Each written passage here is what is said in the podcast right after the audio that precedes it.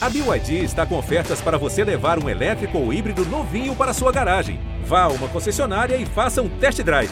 BYD, construa seus sonhos.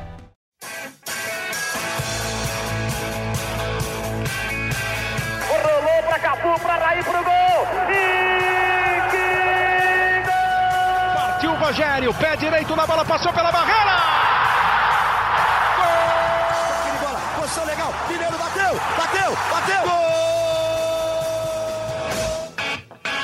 Bom dia para quem é de bom dia, boa tarde para quem é de boa tarde, boa noite para quem é de boa noite. E se você está nos ouvindo de madrugada, boa sorte. Eu sou Eduardo Rodrigues, setorista do São Paulo no GE, e este é o GE São Paulo, episódio 125. Já chegamos no 125, em quem diria? E hoje nós temos aqui um. Não é mais um convidado, ele já vai ser nosso é, fixo, ele já tem a carteirinha VIP. Como, assim, assim como o São Paulo soltou o seu sócio torcedor, a gente tem um, um torcedor que virou sócio nosso aqui, que é o Caio do Resenha Tricolor, que agora ele faz parte do Voz da Torcida, o novo projeto do GE, onde os torcedores dos clubes vão fazer vídeos, vão interagir com você, torcedor, e o Caio vai estar aqui conosco sempre nos podcasts. Então já vou abrir este podcast 125 com ele para falar aí da, da, do empate sem gols contra o Fluminense, assistir ao vídeo, o primeiro de estreia, e o Caio foi muito bem na análise dele, também tem a mesma opinião de que foi um dos piores primeiros tempos sob o comando do Crespo. A gente pode colocar aí do time titular, né? Porque já teve um reserva aí que foi muito mal também, mas dos titulares concordo com o Caio. Então, seja muito bem-vindo, Caio. O microfone é seu, fique à vontade aí para você soltar o seu lado torcedor. Bem-vindo. Bom, primeiro, obrigado pelas palavras. Queria dizer que eu estou aqui à disposição para jogar onde o professor pedir, junto com os meus companheiros. O importante é sempre a busca dos três pontos. Valeu aí todos vocês pela recepção, me senti muito bem recebido pelo grupo. E vamos aí. Eu acho que é um pouco do que você falou. É, o, eu acredito, né, como eu falei no vídeo, que o São Paulo jogou com aquela ressaca, não ressaca no sentido literal da palavra, né? Acho que foram anos e anos aí que a gente buscava pelo objetivo que a gente conquistou no último domingo, que é um título. E todo mundo, todos nós ficamos muito emocionados, jogadores, torcedores, diretores, e eu acho que para recuperar a atenção e voltar o foco para o lugar demanda um pouco de tempo. O próprio Murici falou isso, né? Falou que o São Paulo conquistou o primeiro objetivo, mas que agora tem que pôr o pé no chão, porque ainda é muito pouco porque o São Paulo quer buscar. Acho que faltou sim um pouco de concentração. Primeiro tempo, São Paulo não conseguiu criar absolutamente nada. A gente tem que levar em consideração que estava sem o Benítez e sem o Daniel Alves, que são dois dos caras que fazem 60% das nossas jogadas, mas a gente não deu um chute em gol. Eu achei que foi muito pouco, muito pouco mesmo, considerando a ressaca. O segundo tempo a gente jogou um pouco melhor, a gente criou algumas chances, mas ainda assim abaixo do que eu imaginava o Fluminense, para mim, é um adversário que deve brigar na parte de cima da tabela. Não acredito que vá brigar por título. Deve tirar pontos de outros concorrentes direto aí. Eu imagino que o São Paulo vá brigar pelo título, eu torço por isso.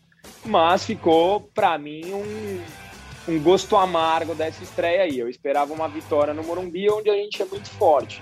Muito bom, também concordo é, plenamente. Acho que o São Paulo vai brigar e eu acho que até o, o, gosto ali dos torcedores, o Crespo depois na coletiva minimizou um pouco o empate, mas eu acho sim que é, ficou um gostinho amargo, porque ponto, ponto dentro de casa não se perde, né? É muito é, prejudicial você perder qualquer ponto dentro de casa. E eu vou, vou mudar um pouco, né? A gente sempre fala, faz aqui em ordem alfabética, mas eu vou chamar antes de Felipe Ruiz o Praz Caio, saiba que o Felipe Ruiz tem um apelido de praça por conta do goleiro, pela fisionomia, que não tem nada a ver, mas inventaram esse nome pegou. Nada. Nada a ver, mas enfim.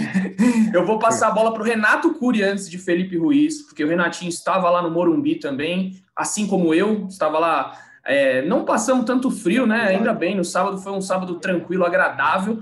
E o que você viu ali da beira do gramado, Renato Cury, obrigado por estar novamente conosco. Tudo bem, gente? Prazer participar com vocês. Muito bem-vindo, Caio.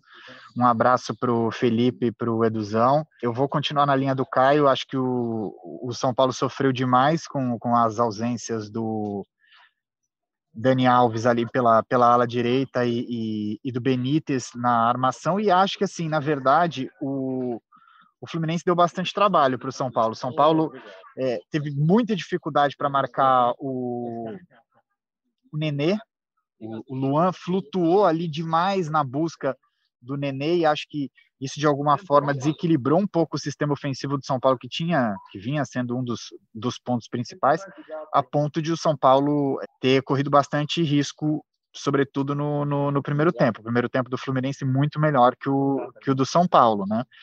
É, acho que o, que o resultado é ruim se você avaliar agora friamente, mas acho que pelas circunstâncias do jogo poderia ter sido pior.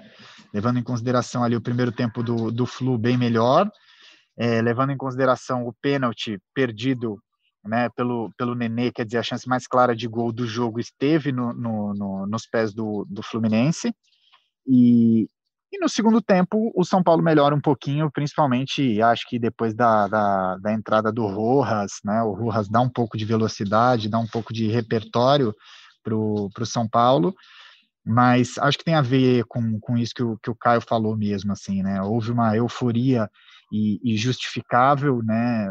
Depois de tanto tempo, enfim. Mas é, acho que pesou demais algumas ausências e, e é de fato o que o São Paulo vai encarar daqui para frente, né? É óbvio que o Campeonato Paulista é sem dúvida o campeonato mais nivelado, o campeonato estadual mais nivelado é, do Brasil de uma forma geral, mas daqui para frente o, o, São Paulo vai enfrentar adversários desse nível e mostra que, que é, esse esse vai ser o nível de dificuldade que o São Paulo tem daqui para frente. Né? O São Paulo se mostrou capaz de jogar contra grandes adversários, como fez em Copa Libertadores, como fez nas duas finais contra o Palmeiras, e agora é nesse nível que o São Paulo é, é vai ter que, que, que encarar de frente e, e acho que, assim, é, obviamente o torcedor sonhava com, com uma estreia com o pé direito, com vitória, mas acho que por todas as circunstâncias é, não é de se lamentar esse ponto conquistado contra o Fluminense. E tem que exaltar muito aqui a, part a partida do, do Thiago Volpe, né? O Thiago Volpe foi muito bem na partida, recebe, geralmente recebe algumas críticas, tem gente que elogia. A torcida tricolor é meio dividida com o Thiago Volpe, porque não é fácil também você é, ser o, o, sucessor de Rogério Ceni. É uma, é uma missão muito complicada essa do Thiago Volpe. É, e aí eu passo para o Praz, para o Felipe Ruiz, para você comentar sobre essa atuação do Thiago Volpe, que eu achei que é, foi uma das melhores dele com a camisa do São Paulo. É até difícil a gente elencar isso, né? Porque tiveram muitas, acho que contra o Flamengo lá no Maracanã vai ser dificílima de ser superada, mas o Thiago Volpe fez mais uma bela atuação defendeu mais um pênalti, que está virando uma especialidade dele no tempo normal, e até nas disputas, né? Eliminou o Palmeiras em 2019, é, contra o Bahia também no Morumbi, conseguiu um bom resultado, enfim, tem se especializado nisso aí. Então, Felipe Ruiz, como é que você analisou essa partida do Thiago Volpe? Você gosta de fazer aquele seu top 3, né, de cada partida e, a partida em si? É, grande Edu, bom demais estar de novo com vocês aqui. Um abraço para o Caio, é, boa recepção para ele, que ele seja bem-vindo, Renatinho essa, essa unanimidade, essa é fácil, né? O Volpe foi o top 1 tranquilamente do jogo. O, o Caio ele falou que o Volpe fez a, de, a defesa mais difícil do jogo. Eu diria que ele fez as três defesas mais difíceis. Além do pênalti, ele pegou uma bola que ainda tocou no pé da trave e uma outra também bem difícil a queima-roupa. Então, acho que o São Paulo não foi bem, não foi bem. A parte anímica faz parte, mas eu acho que mesmo dentro de campo, é, as peças que são fundamentais para o jogo do São Paulo fluir, as alas e o meio de campo, é, os jogadores ali não tiveram uma boa atuação. O Igor Vinícius pela direita fez o pênalti, não conseguiu ser aquele jogador ofensivo como é de costume. Pela esquerda, o Reinaldo também é, bastante passe, cruzamento ali. E Gomes e Saro, os dois meias, não jogar no primeiro tempo, tanto que no intervalo o Crespo já tira o Igor Gomes e já vem com o Rojas, que melhorou, que deu uma dinâmica importante ali, que, que conseguiu acelerar várias jogadas. Tanto o Ligeiro quanto o Volpe falaram após o jogo da dificuldade de enfrentar um Fluminense que entrou para marcar e jogar no contra-ataque. Fluminense ele fez boas partidas assim na temporada. Nas, nas finais contra o Flamengo, conseguiu jogar dessa forma. No Monumental contra o River, também atuou assim, jogando no contra-ataque. É um time que marca muito bem, tem jogadores rápidos, Caio Paulista, o Kaique no segundo tempo, enfim, tem atacantes muito rápidos. Então conseguiu prender o São Paulo, conseguiu encaixotar, o São Paulo criou pouquíssimo, apesar de ter tido quase 70% de posse de bola, deu só sete chutes é, na meta do Fluminense, tomou 11. Enfim, o São Paulo não foi bem. Acho que foi a pior atuação sob o comando do Crespo, mas há muitos fatores a se ponderar e o principal deles é, é a sequência ali que, que, o São Paulo vinha com muitos jogos e foi campeão, que é normal um time ser campeão e, e dar essa baixada de nível, de, de, de ânimo, né? É, agora sim, a, temporada continua, tem Copa do Brasil agora, já contra o 4 de julho, tem Brasileirão contra o Atlético Goianiense, então o São Paulo patinou no jogo que podia patinar. Agora tem que, tem que voltar a ligar o farol, né, Edu? É, é aquela velha história, né? Se, se ganhar contra o Atlético Goianiense, o peso do empate contra o Fluminense diminui. Então, todos, todas essas coisas. O Caio levantou a mão ali. Caio, pode, pode falar. Queria só fazer duas observações. Uma, vocês falaram do Volpe, né? Pegando o pênalti. É o sétimo pênalti seguido que não entra contra o São Paulo. Foram cinco defesas e dois pênaltis errados contra o Red Bull no mesmo jogo. Então, assim, eu não sei se existe na história outro goleiro com esse retrospecto. Não é em, em disputa de pênaltis, é em tempo normal. E o Renatão comentou que foi um péssimo, que foi um mau resultado do São Paulo. É, considerando os adversários diretos, eu, eu, sou torcedor iludido, então eu considero que São Paulo vai brigar pelo título. Só o Flamengo ganhou a gente considera ainda um mau resultado ou comparando aos nossos adversários, a gente pode dizer que esse empate tem um, tem um fator positivo, apesar de todos esses aspectos negativos. Porque o São Paulo, ultimamente, jogava mal e não ganhava. Ganhava, perdia, tomava goleada. Agora não joga, joga mal e conquista pelo menos um empate. Por isso que eu estou jogando essa pergunta para vocês. O que, que vocês acham? Eu acho que circunstancialmente há mais do que se comemorar do que se lamentar. Por ter sido uma estreia de Crespo em Campeonato Brasileiro, pelo fato de São Paulo ter jogado muito mal os primeiros 45 minutos, da melhor chance do jogo ter estado nos pés do Fluminense na cobrança de pênalti.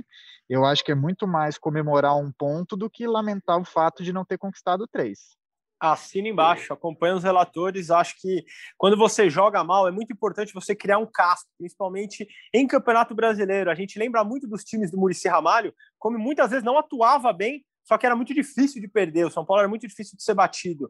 Eu acho que esse time do Crespo começa a criar isso. Inúmeros jogos a gente vai começar a lembrar que, que, o, que o time dele não vai tão bem, mas o São Paulo vem de caro as derrotas. São Paulo é difícil fazer gol no São Paulo hoje. Na arena contra o Palmeiras, eu acho que o São Paulo não atuou tão bem. Mas era isso. Em nenhum momento você sentia que o São Paulo estava entregue no jogo ou tinha chances de, de, tomar o gol. Acho que o São Paulo começa a criar um casco e é um ponto muito mais a se comemorar do que se lamentar, com certeza. O São Paulo é um time que não deixa o adversário jogar também, né? Ele pode estar tá mal, só que pelo menos o sistema defensivo funciona muito bem. O Luan correndo demais. É, mas, enfim, já que eu falei de um jogador específico, a gente vê a torcida reclamando muito de um camisa 9 aí que não tem dado muito conta do recado. Então, eu vou jogar essa, essa bomba na mão do Caio. Como torcedor, como você avalia Pablo? Porque, assim, contra o Fluminense, eu estava lá no estádio, foi até constrangedor de vez em quando, né? Quando o Pablo recebe uma bola, porque ele não consegue dominar, não sei o que acontece, não sei se ele precisa de um, um atacante de lado ali com ele, porque o São Paulo agora está jogando com o Gabriel Sara, né? Tirou o Luciano, coloca o Gabriel Sara, e o Pablo não consegue receber essa bola para dar um, um toque só, porque o Pablo é um jogador de um toque só, tem que fazer a finalização. É, como é que você tem analisado o Pablo? Porque contra o Fluminense eu achei ele muito abaixo e em certos momentos realmente foi meio constrangedor ver ele com a bola. Cara, é, eu acho até engraçado avaliar o Pablo, porque eu concordo com você. Tecnicamente, ele às vezes é, é o que você falou, é constrangedor. A bola bate e volta até nas finais, na transmissão, o Casagrande ficou falando isso o tempo inteiro, que o Pablo não consegue segurar a bola, não consegue, não consegue, e realmente é uma verdade. Por outro lado, o Pablo fez gol nos três clássicos do Campeonato Paulista, fez gol nas oitavas e fez gol nas quartas de final.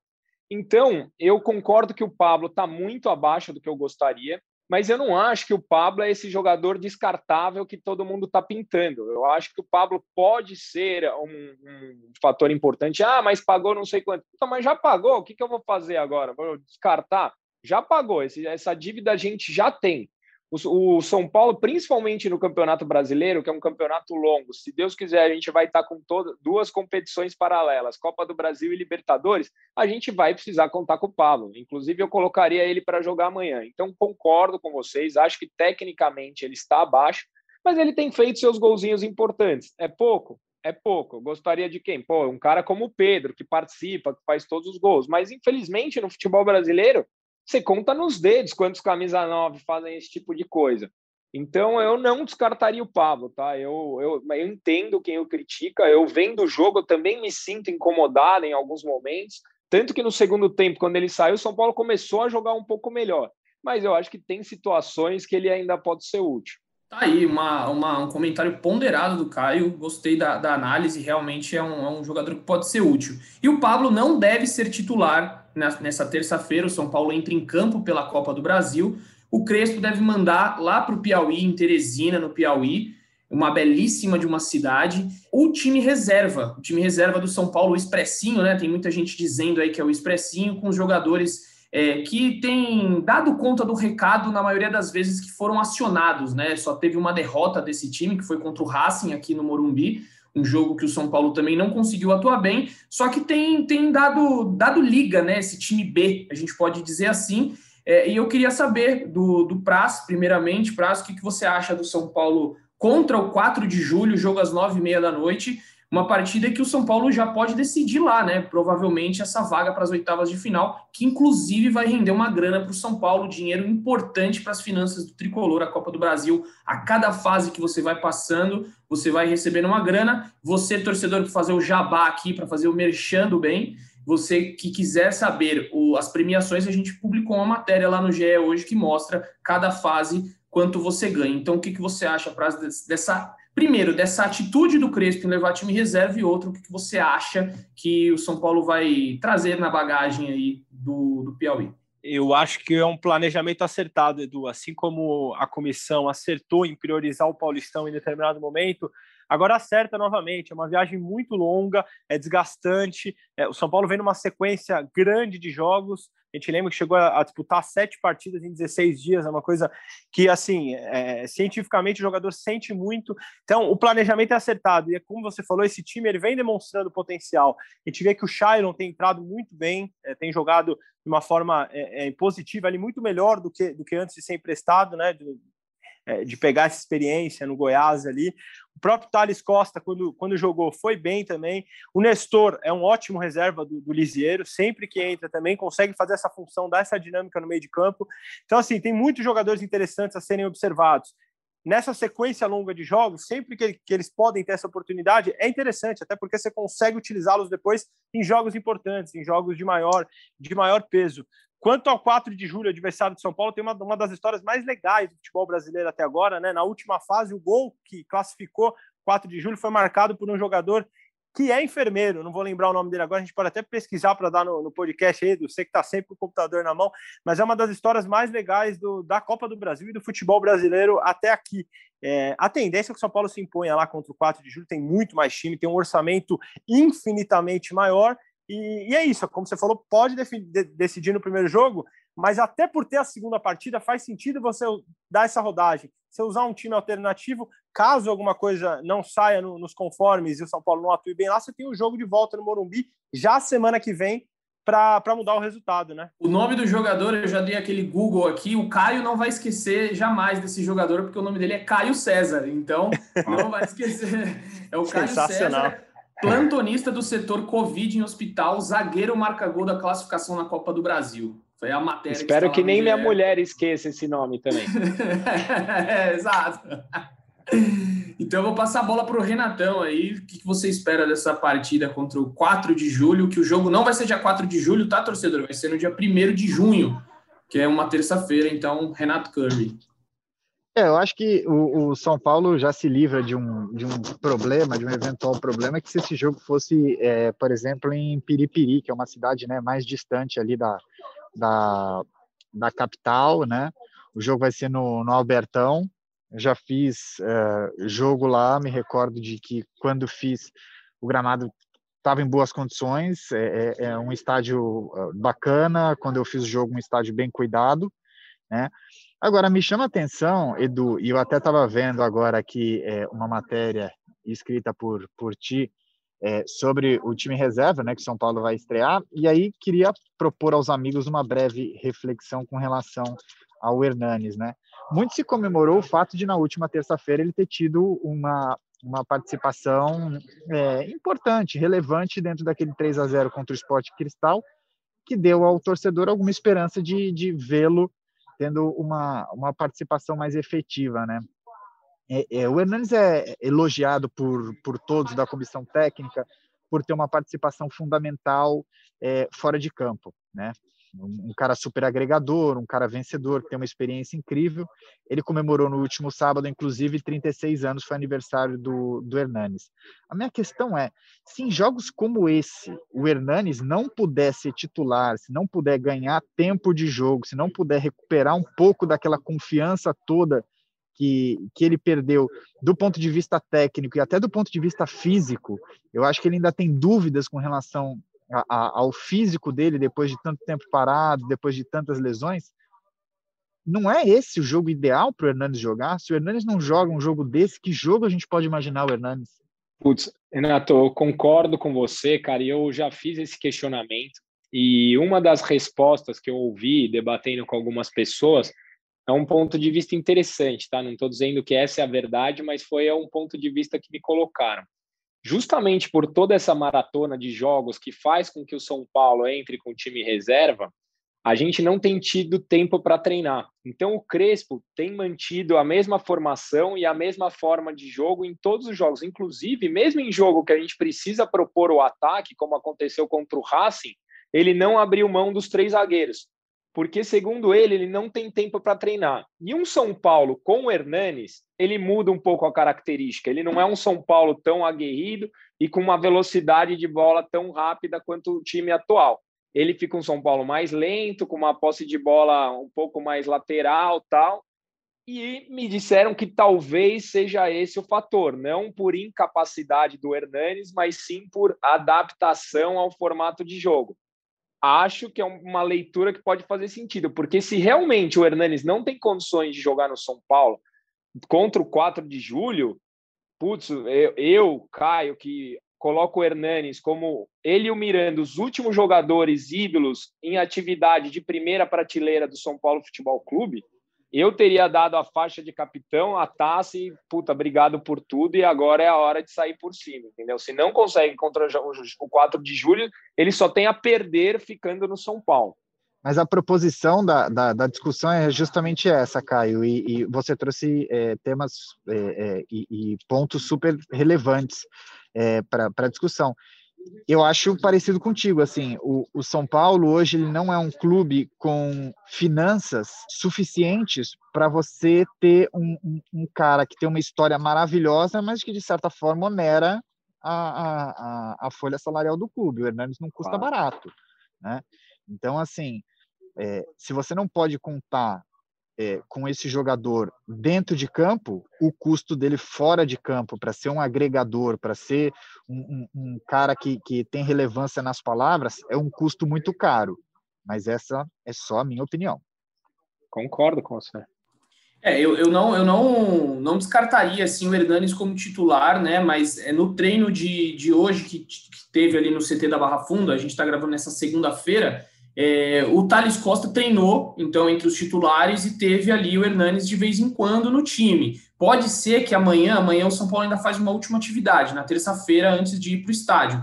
Pode ser que nessa daí o, o Crespo mude de ideia ou coloque é, o Hernanes como titular, e eu acho que seria uma atitude mais correta, né? Dar um pouco mais de rodagem para o Hernanes, é um jogador experiente, no mata-mata é, eu apostaria no Hernanes. Realmente a situação dele é bem, é bem chata, assim, né? A gente não sabe às vezes como lidar, porque é um ídolo do clube e ao mesmo tempo é um cara que não tem espaço. Então, e, e, e o que você ponderou é muito importante, Renato. É, o custo dele é muito alto. Será que vale a pena você manter um jogador tão caro só para fazer uma preleção no vestiário, que muitas vezes ele faz? Eu acho que não. O, o Edu, mas o, o, grande ponto, eu já questionei pessoas no São Paulo também sobre, sobre o valor, e o grande ponto é que o São Paulo não consegue se livrar desse contrato, né? Foi um contrato assinado na antiga gestão e, e, essa nova gestão do São Paulo, desde que chegou, é, prega muito pelo lado financeiro, fala que vai, vai é, solucionar, né, equalizar as dívidas ali. Só que é um contrato que já está em andamento. A única forma dele acabar é se o Hernanes, por, por livre e espontânea vontade dele, falar assim: ó, eu abro mão do contrato, como o Pato fez, abriu mão de, de valores que tinha recebido do São Paulo. Caso ele não tome essa atitude, São Paulo está com o contrato assinado, está na mão. Inclusive, o contrato até previu uma renovação por metas atingidas que ele não vai conseguir fazer, né? Ele não vai conseguir atuar a quantidade. Jogos, né? se, eu não, se eu não me engano, ele tem que participar de 50, 50 ou 60% dos jogos, que é muito. Como titular, né? É, isso, esse, esse dado é como titular. O Zé, Renato, o Zé Edgar, o Zé Renato, o Zé Edgar até trouxe esse dado no, no, último podcast, que ele teria que atuar em praticamente todos os jogos até acabar a temporada como titular. É, isso não vai acontecer, então o, o, o contrato do Hernandes não vai ser prorrogado por conta de, de, dessas metas. Agora, eu acho que é uma situação muito difícil mesmo ali interna. Você tem um dos maiores ídolos da sua história, sem dúvida nenhuma. Todo torcedor vai colocar o Hernanes. A gente escuta muito torcedor falando: se não fosse o Hernanes, o São Paulo poderia estar na segunda divisão, e é bem verdade. Então, você tem um jogador desse calibre, desse porte, que já não consegue mais entregar. Tem alguns jogos que você vê o Hernanes buscando, contra o Sport Cristal, que foi a última atuação dele, você via vontade nele de entregar mais, tanto que quando ele sai, ele chuta uma garrafinha d'água, ele fica bravo de, de talvez internamente ter sentido que mais uma vez não tinha conseguido jogar tão bem, até foi mais participativo do que nas outras vezes, mas eu acho que o Hernanes de 2017 não existe mais, o Hernanes de 2008 não existe mais. E aí o torcedor tem que entender que se ele puder ajudar fora de campo, vai ser dessa forma aí. Ô, Praz, só um, só um adendo aqui. É, eu concordo com isso tudo que você está que tá dizendo do, com relação ao Hernanes, mas assim, o Hernanes completou 36 anos no sábado, né? Então, assim, até, até sexta-feira, obviamente, ele tinha 35 anos. A gente viu, por exemplo, o Fred é o artilheiro do Fluminense na temporada com 10 gols e duas assistências aos 37. Nenê foi o artilheiro do Fluminense na temporada passada, completa em julho 40. Felipe Luiz tem 35, Diego tem Miranda. 36, Rafinha tem 35, Miranda citado pelo Caio. Precisa entender, então, por parte do São Paulo, o que, que acontece, porque é, é um jogador, obviamente, com uma idade já avançada? É, mas a gente tem visto outros jogadores com idades até mais avançadas com, do, que, do que ele. O, o, Diego hoje joga no Flamengo de primeiro volante. Quer dizer, é um cara que tem uma função ali de, de marcação muito mais importante que o Hernandes eventualmente teria. Né?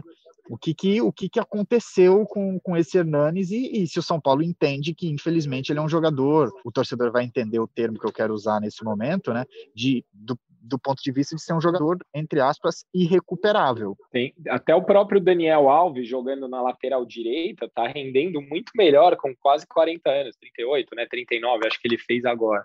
O, o que eu acho que a gente não pode questionar, se vocês me permitem, eu acho que é a gestão do elenco do Crespo, né? Eu acho que tanto na parte da, da recuperação dos titulares, o Crespo tem trabalhado muito bem com todos os jogadores. O, o Shailon, para mim, eu até postei outro dia, eu falava, cara, não entendo como alguém ainda dá chance para o Shailon. E o Crespo tem calado minha boca, sabe? A gente tem percebido um grupo sempre é, todo mundo muito junto, postando um com o outro. Se eu não me engano, o Reinaldo, ah, o Bruno Alves deu uma entrevista essa semana falando que eles ficam na concentração, eles terminam o jantar sete e meia, ficam até nove e meia na mesa porque ninguém gosta de sair, todo mundo quer ficar junto. E eu acho que essas oportunidades do Crespo, colocando todo mundo para jogar insistentemente, isso traz essa união, sabe? Ninguém se sente, puta, eu tô fora desse grupo, então, acho que você questiona, ah, eu queria um pouquinho mais de chance do Bruno Rodrigues, mas todo mundo que questiona conhece muito pouco do dia a dia do Bruno Rodrigues. E talvez o Hernanes, por já ter esse papel importante, ele aceite jogar menos e estão dando outras motivações para outras pessoas mais importantes lá na frente. Não sei, mas o que vocês acham? É, faz muito sentido, sim, essa parte de dele estar tá gerando, tá gerindo, né? O grupo dessa maneira. E o que você falou é corretíssimo. Acho que o Crespo, o, o, essencial foi a mudança do ambiente, né? A gente via até no ano passado, na temporada passada, o, o São Paulo era um, um, clube que tinha uma, é, uma nuvem, parecia uma nuvem negra ali, né? Tudo acontecia de ruim com o clube, tudo acontecia é, de errado, nada dava certo. E a comissão técnica do Crespo trouxe essa leveza ao ambiente, né? A gente tem relatos do Alejandro Corran, do Gustavo Nepote, que é o preparador de goleiros, do próprio Crespo, todo mundo ali conversa com todo mundo, tenta entender o lado de cada um. É, ele, ele tirou alguns nomes né, que estavam ali há tanto tempo no, no São Paulo, é, como Trellis, o Toró, que não era utilizado, o Tietê, que era, era utilizado, mas assim não, não tinha um, uma grande valia no entendimento do Crespo. Então ele conseguiu fazer uma limpeza também no elenco, trazendo outros jogadores com com experiência, como Miranda, o próprio William, volante, né? Muita, a gente não viu ainda muito do William, só que o William é um jogador de experiência. O Éder, e isso mistura junto com os garotos, os garotos que hoje estão aí vindo das categorias de base. Então, acho que essa mescla que o Crespo tem conseguido fazer é muito importante. O Hernani se encaixa nisso, ele é o experiente que vai passar é, os seus ensinamentos ali para a garotada. E falta só esse ano também. O São Paulo, a gente está chegando em junho, tem mais seis, sete meses de Hernanes aí. Eu acho que agora é o momento dele talvez curtir esse momento, né? A gente viu a comemoração no Paulistão, é, que ele beijando, ele beijando a taça, ele feliz. Ano passado ele pensou em, em desistir, né? Ele pensou em rescindir com o São Paulo e até falar no, no momento que o Prazo falou, ele pensou em largar a mão, só que continuou. Eu acho que talvez para ele também vai ser bom esse final aí, ele merece pelo, pelo que ele já fez pelo São Paulo. Mas enfim, mudando agora de assunto, porque a gente já daqui a pouquinho vai chegar ao fim do nosso podcast. Tivemos algumas coisas interessantes nesse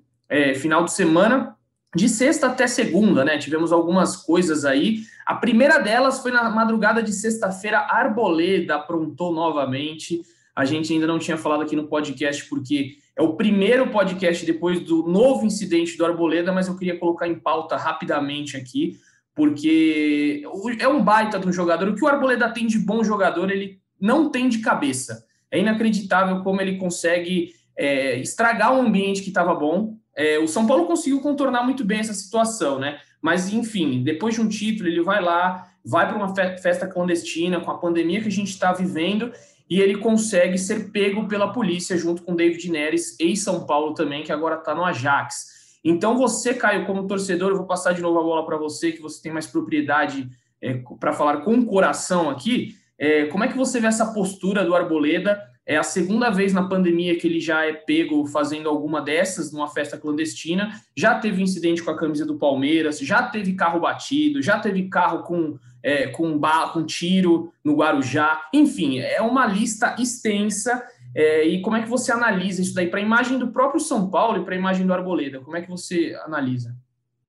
Bom, para eu que sou mais velho, né? É, o, o Arboleda é o Denis Rodman tricolor. Ele é aquele cara que ninguém entende, que ninguém entende é o que passa pela cabeça dele. Porque, assim, fora das quatro linhas, não dá para entender o que passa. É, é, o que você falou. Pô, o fato de vestir a camisa do Palmeiras, eu achei que eu nunca fosse perdoar o Arboleda.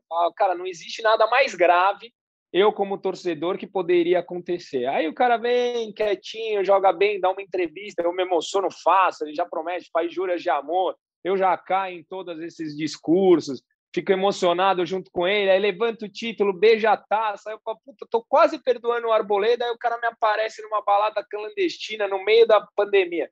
Fala, puta, não dá, a, a, a relação da torcida com o Arboleda, ele não quer ser chamado de ídolo, porque ele tinha tudo para ser, ele tinha tudo, assim, uma ou outra falha em clássico, mas ele é um cara regular, tá aí há três, quatro anos representando se você parar para pensar, mesmo nessa tragédia toda que vinha, que vinha sendo São Paulo nos últimos anos, nossa zaga era consistente, era consistente. E sempre com ele como uma das figuras principais. Então ele tinha potencial para se transformar em um cara muito querido para a torcida.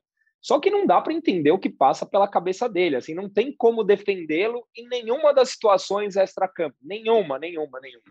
Então é, é complicado. Tem, e tem um fato aí que ninguém tocou no assunto, eu estava de folga no dia também, não quis me envolver muito nesse, nesse assunto do Arboleda. Só que, independentemente, se não tivesse pandemia, o São Paulo treinaria às 10 e meia da manhã. E ele estava na balada às quatro. Então, assim, se não tivesse pandemia, ele ainda estaria errado, né? Porque tudo bem, ah, se o cara é, bebe, a, bebe a cerveja dele, vai para a festa dele, consegue treinar depois, beleza, tá ok. Só que eu acho que hoje no futebol profissional isso não cabe mais, né?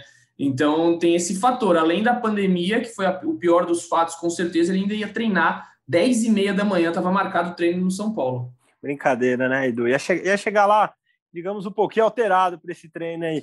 Sobre, é, sobre já, o Caio... eu já ouvi, só, só, rapidinho, eu ouvi de, de, relatos já da outra vez que, o, que ele se envolveu nessa daí, de pessoas no São Paulo, que disseram assim: o Arboleda, várias vezes ele já chegou é, no CT de, virado, assim, depois de, de baladas e tudo mais. Só que, cara, é inacreditável o que esse cara corre, o que esse cara entrega. E aí foi o que o Caio falou. Se ele fosse um cara de cabeça, meu, ele, ele tinha tudo para estourar. Talvez ele não tivesse nem o São Paulo mais, né? Já teria sido vendido para a Europa há muito tempo, é, porque ele tem muito potencial. Só que, infelizmente, a cabeça não ajuda tendo a achar isso também, tendo a achar que ele estaria num gigante europeu aí se tivesse cabeça, porque é impressionante o vigor físico, ele é muito bom no jogo aéreo, ele tem um tempo de bola espetacular no chão. A gente lembra de lances dele pelo São Paulo, aquele São Paulo e Atlético Mineiro 3 a 0 tem duas recuperações do Arboleda, uma em cada uma tempo. Uma no primeiro tempo assim, e né? outra no segundo.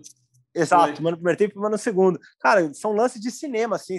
Ele, ele sai 10 metros atrás e chega na frente para evitar um gol que já estava escrito. assim. Então, o Arboleda é um cara que é difícil entender a cabeça dele. Do que o Caio falou rapidinho, foi até anotando aqui que eu achei muito bom. Primeira analogia com, com o Dennis Rodman, quem não viu Last Dance, aceita, assista. Tudo do envolvimento dele com a Madonna, a cabeça maluca que ele tinha, vale muito. E a analogia com, com o glorioso Arboleda é muito boa também. Ele falou das matérias que ele se emociona. Uma delas foi para o Esporte Espetacular, desse ano, tem, a, tem três meses, foi em fevereiro. Eu, ouvindo o Arboleda, acreditei nele. Ele, ele falou o seguinte: eu tinha amigos é, ruins do meu lado, então eu desfiz essas amizades. Eu passei as férias no Equador, ao lado da minha família. Agora estou totalmente focado. Eu sou outro jogador. É, não vou mais para a noite. Isso ele falou em off, assim, não estava gravando aí, mas ele falou: não vou mais para a noite. Quero saber de jogar futebol. Três meses depois, em meio à pandemia, ele é pego numa balada clandestina. Difícil de acreditar no discurso do, do Arboleda, né? E para fechar a terceira, o Caio falou de ídolo, de idolatria. O Edu vai lembrar, gravamos o, o episódio na sequência do título do, do, São Paulo e todos nós fomos meio que unânimes ali em colocá-lo como um dos nomes daquele elenco para se tornar ídolo. Ao lado do Luan, ao lado do Luciano, é do Reinaldo, né? E é lógico, Miranda e Hernanes, como o Caio falou, já são ídolos do São Paulo. Então, assim, pô, o Arboleda tem tudo na mão, tem potencial, joga num grande clube, só falta um pouco de cabeça, né? Falta querer. Esse é o problema. Talvez ele não queira. E aí eu, eu lembro perfeitamente dessa entrevista do Esporte Espetacular que o, o Praz, né? Ele sempre a gente trabalha em conjunto ali, ele faz a produção da TV. Eu fico mais no site, só que ele sempre me manda, Edu.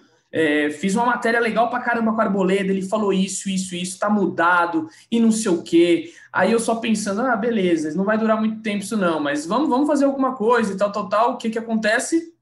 Já era, né? Dá, dá algum tempo, a Arboleda aparece ali na tela André Hernan, André Hernan, quer dar uma palavra, Hernanzito? Tava de férias. Você que Você está quer dar uma palavra? Ouvindo, você que está nos ouvindo aí não vai poder ver não, André Hernan aparecendo ali.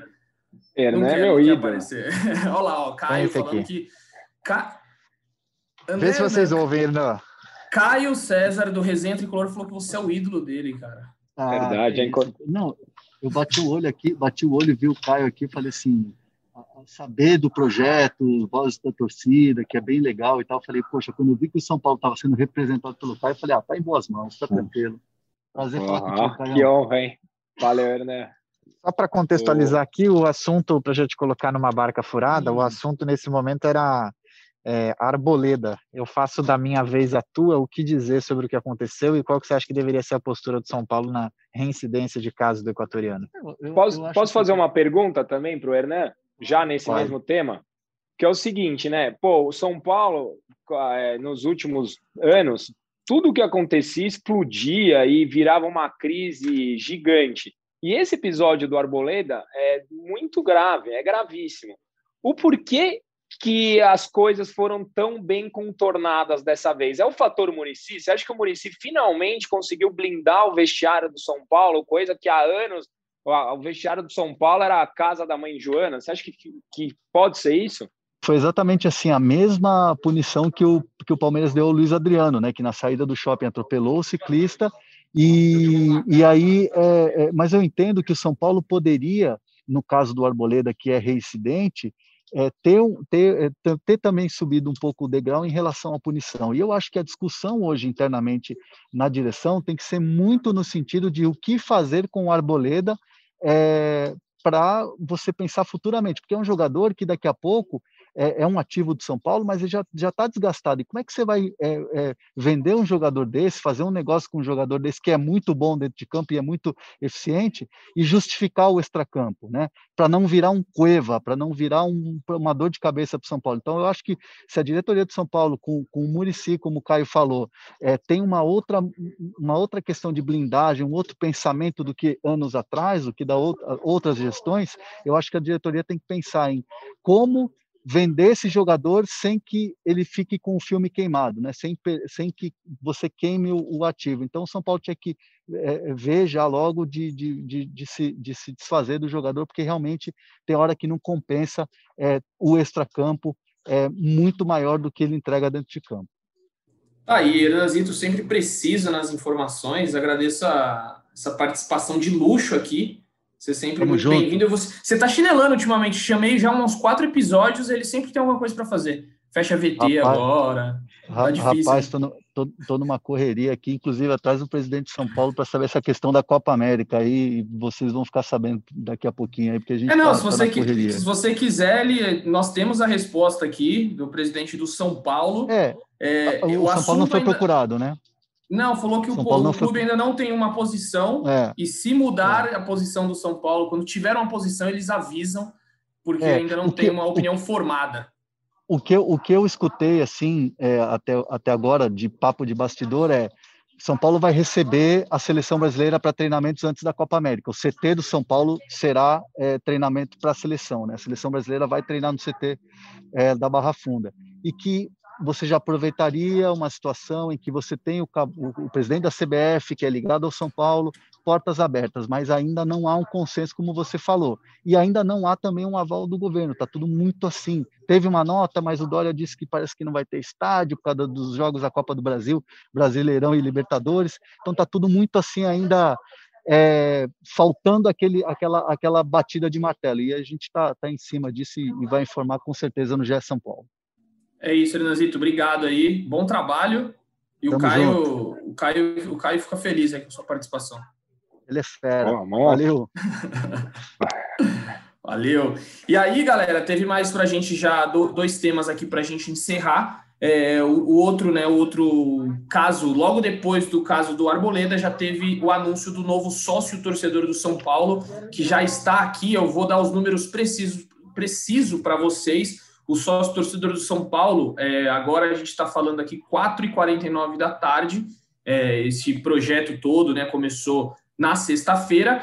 O presidente Júlio Casares, quando ele foi anunciar o Rigoni nessa segunda, ele tinha falado em 30 mil sócios torcedores. No site oficial dos sócios torcedores está em 23.993. Talvez não tenha atualizado, pode ser que haja uma atualização aí no final do dia. Só que o Júlio Casares falou em 30 mil, pelo que vejo aqui, está em 23.993. Você, Caio César Domingues, o que, que você achou desse sócio torcedor? Você que é o maior beneficiado disso como torcedor São Paulino aí de carteirinha. Achou os planos bons? Como é que você é, viu essa mudança aí nesse sócio, que é uma parceria com a FENG, que é uma, uma, uma empresa que faz é, o sócio torcedor de muitos times aí, muitos clubes do Brasil, Botafogo, Flamengo, enfim. É, Conte-me mais sobre. Putz, cara, eu como torcedor, é, a, grande, a grande reclamação da torcida São Paulina era exatamente isso, né? O quanto a nossa relação com o clube estava abandonada e desgastada, né? Além de dentro de campo, fora de campo era dificuldade para comprar ingresso, era um desamparo com relação às nossas preocupações e a maior crítica de todas era justamente sobre o programa Sócio Torcedor. O São Paulo hoje é um clube é, nacional, né? Eu diria até que mundial. Eu conheço bastante gente que tem torcida na Austrália, que tem torcida em Dublin, que tem torcida em Connecticut. Então, assim, a gente vivencia com bastante gente desse tipo.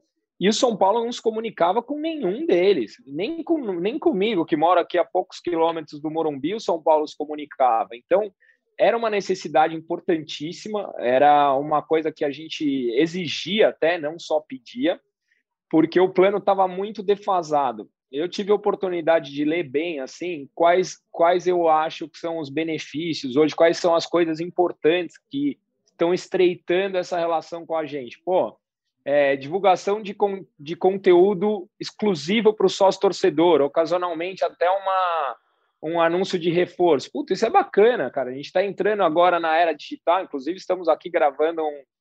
Tá entrando, não? Já entramos faz tempo. Estamos aqui gravando um podcast. Eu tenho um programa no YouTube. Pô, o São Paulo não estava ainda nessa, né, nessa batida, sabe? Estava muito atrasado o, o, desconto do sócio torcedor ele era menor que de uma carteirinha de estudante no, no plano passado. Hoje, você é, compensa mais você ser um sócio torcedor do que ser simplesmente estudante. Além das prioridades de compra, da pontuação, isso eu achei bem bacana mesmo. É, e um, um, valor quase simbólico, né? Porque são dá até 70% de desconto para torcedores de fora do país, então assim, ou de fora de São Paulo. Então, quem não tem acesso ao estádio, porque para quem está em São Paulo, sócio torcedor basicamente é ir para o estádio, você recebe os kits, você tem toda essa parte interativa e, e um valor mais em conta. Então, um torcedor de fora de São Paulo pode pagar sete reais e ajudar o clube e ainda ter o kit, ter a caneca, etc. Então eu gostei, eu acho que era uma iniciativa que a gente precisava mesmo.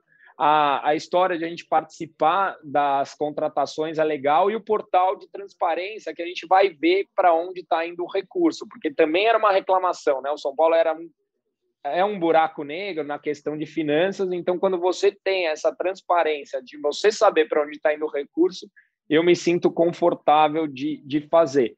E só para completar sua informação, quando eu entrei na hora da entrevista do Casar, estava 30, quase 31 mil. Baixou para 23 mil. Então, o que pode ser são de pessoas que estão fazendo o cadastro e não estão efetuando o pagamento, ou cartões não está aprovado, porque realmente estava quase 31 mil na hora da entrevista. É, ou também algum problema de, de internet, né? De, de, sei lá, às vezes pode ser um problema no sistema, mas enfim, o, a verdade é que o, o todo o sócio reformulou isso daí, o São Paulo é um dos pioneiros no sócio torcedor e quem sabe consiga aí é, contratar jogadores, consiga fazer renovações, é um dos projetos do Júlio Casares. E falando em contratação, a gente teve hoje o anúncio de. O anúncio, anúncio não, é a apresentação oficial de Emiliano Rigoni, o argentino meio-campista que veio do Elche da Espanha. Elche ou Elche, aí vocês me corrijam, os espanhóis, me corrijam se é Elche. É, e ele, ele vem aí, né, um jogador de 28 anos, vem para concorrer, para brigar por uma vaga ali do meio para frente. Felipe Ruiz, o Praz, que está aqui, fez essa pergunta para ele sobre posicionamento.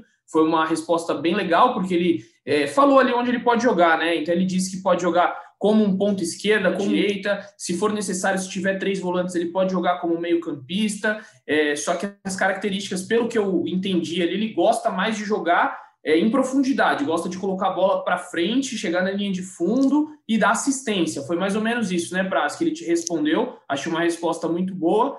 É, como é que você vê aí onde ele pode ajudar? O São Paulo, que agora tem sete estrangeiros e provavelmente, sete não, né? Seis, pode ter sete se o Facundo Milan vier para os profissionais. É, como é que você vê onde ele pode jogar? Você acha que vai dar um encaixe ali? Falta um, essa peça no São Paulo? Como é que você analisa ele?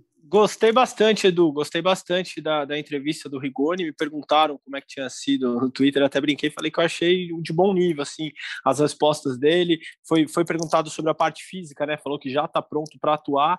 Ele vinha jogando e treinando é, no Elche, na Espanha. Ele não atuou nos três últimos jogos, não entrou, ficou no banco, mas ele falou que estava treinando intensamente, então está com a parte física em dia até brincou, mandou estou listo, né, em espanhol, falou que está pronto para entrar em campo. Essa parte mais tática eu achei bem legal também, porque eu acho que é a carência do São Paulo. Eu acho que o São Paulo, hoje, quando precisa daquele segundo atacante, é, que, é, que é como Sara está jogando, não, às vezes não, não encontra um jogador que faça essa característica. E ele deixou claro que consegue jogar falou que pode jogar aberto na direita, na esquerda ou mais pelo meio, que aí seria mais na do Benítez, que hoje não hoje está machucado, não está atuando, mas seria mais na função do, do, do, Benítez ali. Acho que é um reforço interessante, como eu falei no outro podcast, bati um papo com o Léo Lepe, nosso especialista da Sudaca aqui da América do Sul, e ele deu boas credenciais do Rigoni, falou que é um jogador interessante, tem boa finalização, boa leitura de jogo. É, ele me falou algo até que hoje pareceu, ouvindo a coletiva, que taticamente ele é inteligente. O, o Rigoni pareceu ser, ser inteligente, pareceu ter, ter, ter, boa leitura de jogo quando falou ali onde se posicionava, onde jogaria, elogiou o São Paulo, falou sobre o tamanho do clube, falou sobre o futebol brasileiro também, elogiando é, é, o futebol que a gente joga por aqui.